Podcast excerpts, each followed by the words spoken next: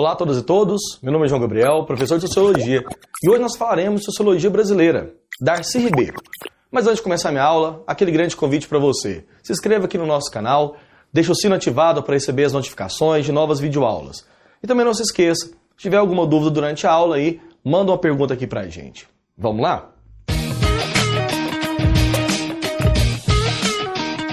Bom, pessoal, Darcy Ribeiro. Darcy Ribeiro é, sem dúvida, eu colocaria ele entre os principais teóricos para entender o povo brasileiro.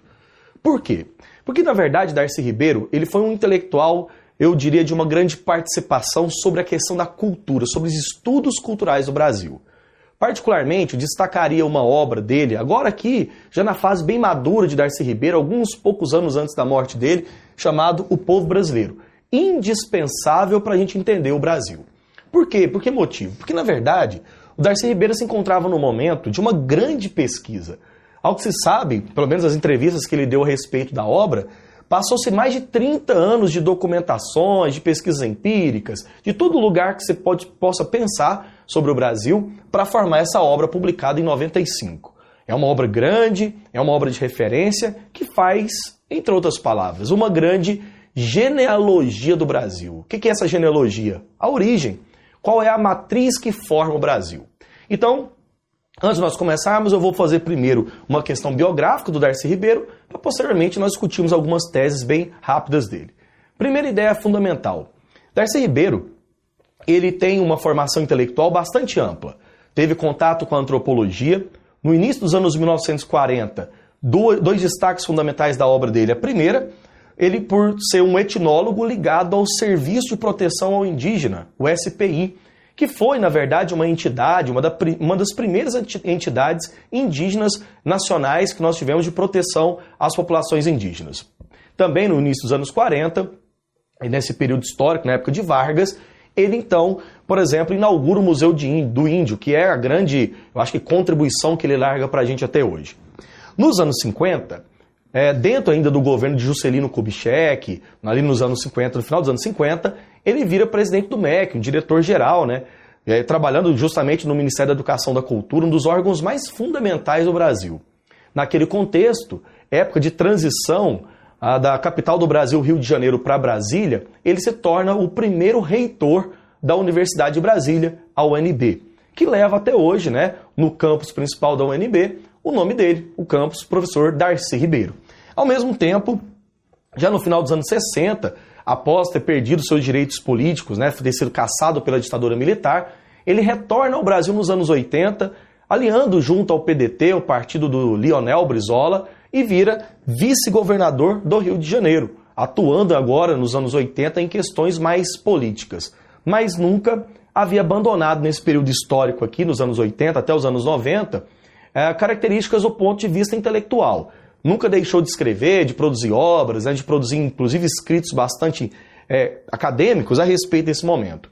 Nos anos 90, ele atinge o auge da sua carreira política quando se torna senador da República, né, atuando em vários projetos importantes aí de proteção às comunidades indígenas.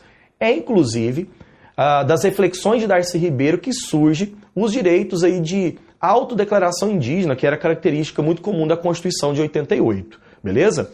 É interessante, pessoal, ressaltar que o Darcy Ribeiro, ele é visto hoje entre os grandes intelectuais do Brasil sobre a causa indígena, sobre a questão da cultura, mas ele não se destinou apenas a esse aspecto. Eu diria, antes de mais nada, que a grande tese dele foi discutir a formação genealógica do Brasil na sua estrutura mais fundamental possível. O que seria, nesse caso, entender a origem do Brasil sobre todas as matrizes de formação nossa. E a tese principal dele destaca aí para mim a crítica muito forte ao Gilberto Freire em cima da noção de mestiçagem. Essa é fundamental. O que, que pressupõe essa tese que a gente possa pensar nela? Seguinte, Darcy Ribeiro, é, leitor né, das obras ensaísticas ali, como Casa Grande Senzala, do Gilberto Freire, estabelece a ideia de que o Brasil ele foi formado em cima da violência. O Brasil é uma grande catástrofe. Palavras dele mesmo, não se assusta, porque para ele, tirando aquela ideia da mestiçagem como algo positivo, algo harmônico, assimilacionista que nós tínhamos na leitura do Gilberto Freire, ele vai trazer uma outra característica. Na verdade, a, a constituição e a formação do Brasil na mestiçagem, que é a mistura, que são os vários elementos étnicos, formaram uma grande violência. O Brasil ele foi construído numa opulência de opressores sempre desiguais. Dois aspectos. O primeiro, mestiçagem violenta, seria, antes de tudo, né, da formação dos portugueses com indígenas, uma violência tremenda. Segundo, um pouco posterior à questão dos indígenas, dos europeus, portugueses principalmente, com escravos. Olha a leitura que Gilberto Freire havia feito, e nós temos até uma aula a respeito desse assunto. Essa visão que o Gilberto Freire trouxe, né, de um racismo brasileiro que fosse é, muito mais harmônico do que necessariamente violento do que outros países, o Darcy Ribeiro abole essa tese. Por quê, pessoal? Porque o Darcy Ribeiro partiu da ideia de que o Brasil é formado por uma violência em todos os espaços constituídos assim. Então, aquele mito, supostamente, de uma democracia racial polêmico ali sobre Gilberto Freire, ele abole, caracterizando uma grande crítica, uma oposição direta a esse tipo de pensamento. Uma outra ideia dele, curiosa, é que o Brasil tem uma gestação étnica. Ele utiliza essa expressão para falar que a nossa formação étnica não é simplesmente uma colcha de retalhos de várias etnias juntas. Na verdade, o Brasil ele cria uma gestação porque ele criaria um novo ser, o povo brasileiro, na verdade, é um tipo ideal de povo, não necessariamente misturado, como se fosse, por exemplo, ah, o indígena que está em contato com o branco. Na verdade, é o branco indígena, é o negro ao mesmo tempo indígena, é o negro crioulo, quer dizer, é um conjunto novo de brasileiro. E é justamente nessa formação de matriz étnica que ele fala de conflitos interétnicos, ou seja, não necessariamente aquela visão da xenofobia do externo ao brasileiro ou do brasileiro ao externo. Na verdade, é um ódio interno, é um conflito dentro do território brasileiro. Pensando desse jeito, ele fala que o nosso racismo, inclusive, ele é tipicamente brasileiro, justamente porque existe um ódio interno do brasileiro, não necessariamente do brasileiro contra o estrangeiro ou algo nesse nível. Outra tese também fundamental do Darcy Ribeiro é a noção de cunhadismo. Essa expressão dele é curiosa porque ele vai tratar das questões indígenas, onde ele é especialista, onde ele viveu em contato com inúmeras tribos brasileiras, e ele curiosamente chega à conclusão de que a prática do cunhadismo ela extrapola a comunidade indígena. O que, que seria essa prática? Entre várias comunidades indígenas, era comum você, por exemplo, exercer uma espécie de incorporação de alguém fora da tribo, presenteando uma mulher da tribo. Exemplo, chega eu numa tribo indígena, tem um contato, tem alguma relação ali de troca com aquela tribo indígena, é oferecido para mim uma mulher, no qual a partir daquele momento eu me interrelaciono e troco valores com a tribo. Essa noção de incorporação do estranho ao grupo criaria, na verdade, uma relação de troca multiétnica de grupos extremamente adversos, diferentes, que relacionaria, por exemplo, ele explica, franceses que trocavam, por exemplo, influências diretas com algumas tribos brasileiros. Essas tribos eram inimigas de outras tribos que tinham contato com povos portugueses. Então, na verdade, essa ideia de indígena como uma coisa só, ele quebra. O cunhadismo, ele extrapola o lugar, do, o lugar da tribo. Ela vai para a comunidade brasileira, certo? Outra questão importante. A noção de racismo assimilacionista. Pessoal, essa noção de racismo dele é uma noção bem distinta, porque o Darcy Ribeiro defendeu a tese no povo brasileiro de que o racismo brasileiro é um racismo de cor de pele e não de origem necessariamente étnica. Por exemplo, sabemos que a, formação do povo brasileiro em questão de cor ela é muito variável, né? E que raça ou etnia não se define apenas como cor. Mas no caso do Brasil, ele vai dizer que o racismo ele é claramente, mas extremamente violento, no momento que as diferenças se dão em tom de pele e não necessariamente de origem. Por exemplo, o indivíduo, ele nasce num estado, vou colocar um caso bem específico, o estado da Bahia, onde nós temos uma grande parcela da população negra, de época da escravidão, mas ali ele tem um tom de pele não necessariamente negro. Então ele se altitula como pardo, alguma outra cor, né, mais, abre aspas, amena dessa relação de guerra de, de cores, e ele tem ódio de um negro.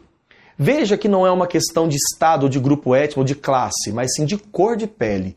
Então o indivíduo é pobre, mas odeia um negro que também é pobre, não se vê como pertencente. Esse típico exercício ele fala que é um racismo brasileiro assimilacionista.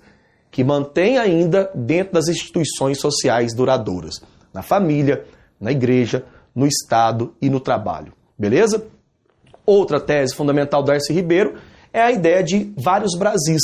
O que, que seria isso? O Brasil é formado por caboclos. O que, que é o caboclo? Um homem sertanejo, mas aquele sertanejo sulista, paulista. É formado pelo crioulo. Crioulo que seria aquele misturado, aquele miscigenado de várias tendências. O Brasil é feito pelo caipira, o Brasil é feito também pelo fogoió, quer dizer, conceitos que ele utilizava, trazendo o Brasil colônia, para falar dessa vária mistura que o brasileiro tem na sua formação, caracterizada sempre pela noção de violência. Portanto, encerrando o pensamento de Darcy Ribeiro, eu destacaria uma coisa: ele rompe com a tradição freiriana da antropologia. Ele entende a formação do Brasil como uma matriz multiétnica, criando uma nova cor principalmente ligado ao conceito de violência. No Brasil, nós temos uma resposta que ele dá. O Brasil deu errado. Por quê? Por que, que o Brasil deu errado? Ele vai responder em várias entrevistas. Ele deu errado porque nós forjamos uma identidade nacional caracterizada pela felicidade, pela alegria. O Brasil, na verdade, é fracasso, tese do Darcy Ribeiro, enquanto civilização de primeiro mundo. Essa visão nossa de cachorro vira-lata, né, de acreditar que nós vamos ao progresso, nos espelhar em países europeus. O Brasil é outro, o Brasil é outro país. É um país que, se deu certo, deu certo como o Brasil, e não comparado com outros países. É uma visão que Darcy Ribeiro traz. Uma visão claramente latino-americana e interpretativa sobre a nossa realidade. Bom, pessoal, essa é a aula sobre Darcy Ribeiro. Complexa, né? Um autor muito bom. Beleza, então se você gostou, deixa um like para mim, tá bom? Não se esqueça, nós temos links aqui na descrição para aprofundar um pouquinho sobre esse autor. E ao mesmo tempo, também nos acompanhe nas redes sociais, Facebook, Twitter e Instagram. Um grande abraço para você e até a nossa próxima aula de Sociologia.